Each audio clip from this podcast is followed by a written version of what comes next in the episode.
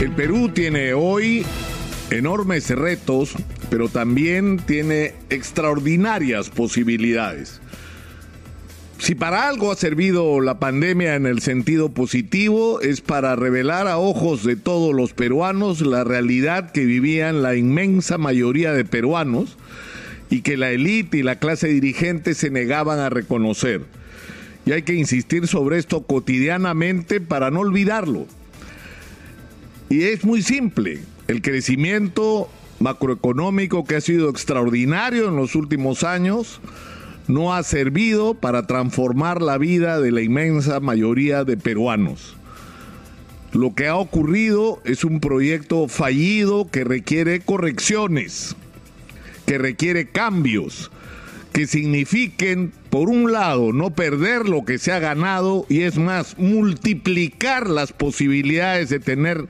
más ingresos a partir, entre otras cosas, de expandir la explotación de nuestros recursos mineros, que más allá de gustos o disgustos es nuestro, nuestra principal riqueza, pero que esto, esta multiplicación de ingresos, signifique a la vez el uso de los recursos que se generen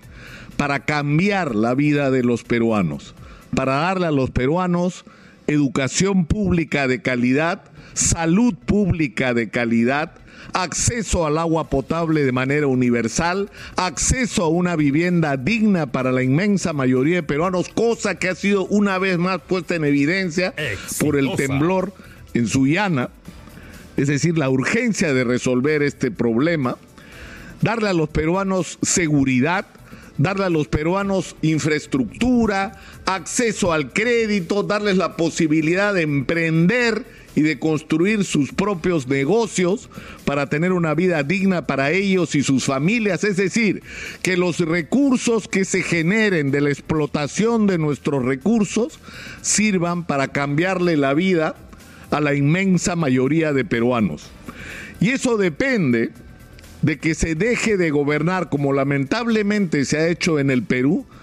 para los intereses de unos pocos que en general eran quienes financiaban las campañas electorales precisamente para eso, para que se articule un sistema de gobierno donde la prioridad y el objetivo era favorecer los intereses de esos pocos que han sido finalmente los super beneficiarios del crecimiento macroeconómico de las últimas décadas. Pero esta transformación que hay que producir en el Perú significa sacar de la gestión del gobierno no solo las personas, sino los mecanismos que han garantizado no solo que se gobierne para los intereses de unos pocos, sino que se gobierne con ineficiencia y con corrupción. Y esta transformación supone poner a conducir los diferentes aparatos del Estado peruano en manos de aquella gente que está calificada para la función, que no tiene otro interés que el de ayudar al país a resolver sus problemas, que no tiene otro interés que aportar lo que ha podido aprender y lo que conoce para que realmente se resuelvan los grandes y graves problemas pendientes en el Perú. Y es por eso que resulta relevante que el presidente Pedro Castillo, que le ha prometido al electorado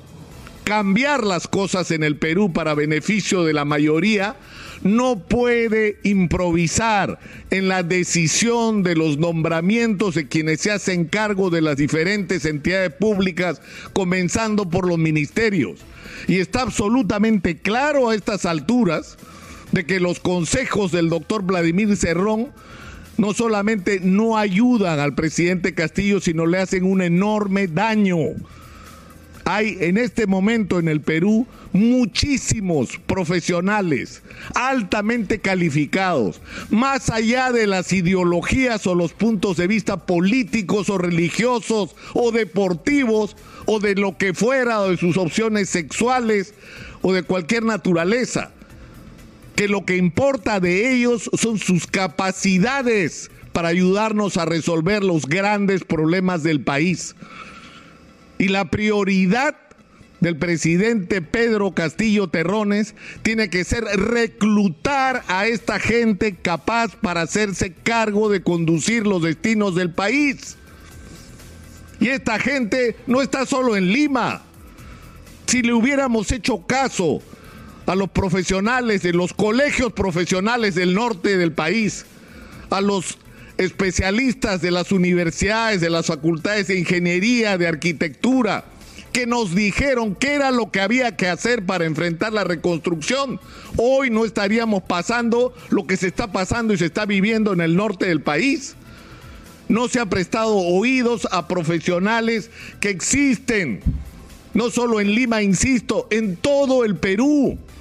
que han estudiado durante años los problemas de sus regiones, que saben cuáles son las respuestas que hay que tener, que saben cuáles son las alternativas por las que hay que optar, que saben cuáles son los pasos que hay que dar para ir resolviendo uno por uno los grandes problemas nacionales. Esa es la gente que el profesor Castillo necesita, no la que el señor doctor Vladimir Cerrón quiere poner al gobierno para dirigirlos ellos desde fuera, para dirigirlos él desde fuera para tomar él las decisiones. Es decir, no, no estamos hablando solamente del error de permitir que parte de la composición del gabinete sea construido de esta manera, sino las consecuencias prácticas que tiene poner a gente que no está calificada para la función. Yo creo que sobre esto sobre esto el profesor Pedro Castillo tiene que reflexionar. Esto es un asunto muy serio que lo advertimos antes de la segunda vuelta acá en Exitosa. Nuestra preocupación no era solo la nefasta influencia ideológica que podía significar la posición trasnochada del señor Vladimir Cerrón, que vive todavía en los años 60 en términos ideológicos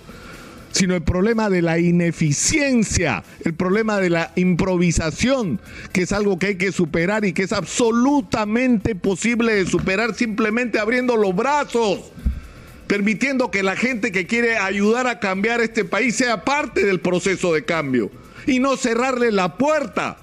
a la gente que quiere cambiar y quien está cerrando esa puerta es Vladimir Cerrón. Yo espero sinceramente que el profesor Pedro Castillo reciba el mensaje, no mío ni de exitosa, el mensaje que el país entero le está dando. Tiene usted, profesor, una extraordinaria posibilidad. No solo estamos en la peor crisis sanitaria, económica y social de nuestra historia, sino estamos frente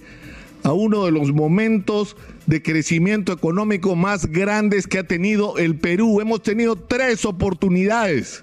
el guano, el caucho y ahora tenemos los minerales. Esta oportunidad no se va a repetir, va a durar unos pocos años y si no la aprovechamos ahora para cambiarle la vida a los peruanos, no se va a repetir porque los minerales se van a acabar o van a ser sustituidos por otros materiales y lo que tenemos a hoy dentro de 10 años puede no valer nada. Este es el momento, este es el momento. Y depende de lo que usted haga, profesor Castillo, y sobre todo depende de la gente de la que se rodea.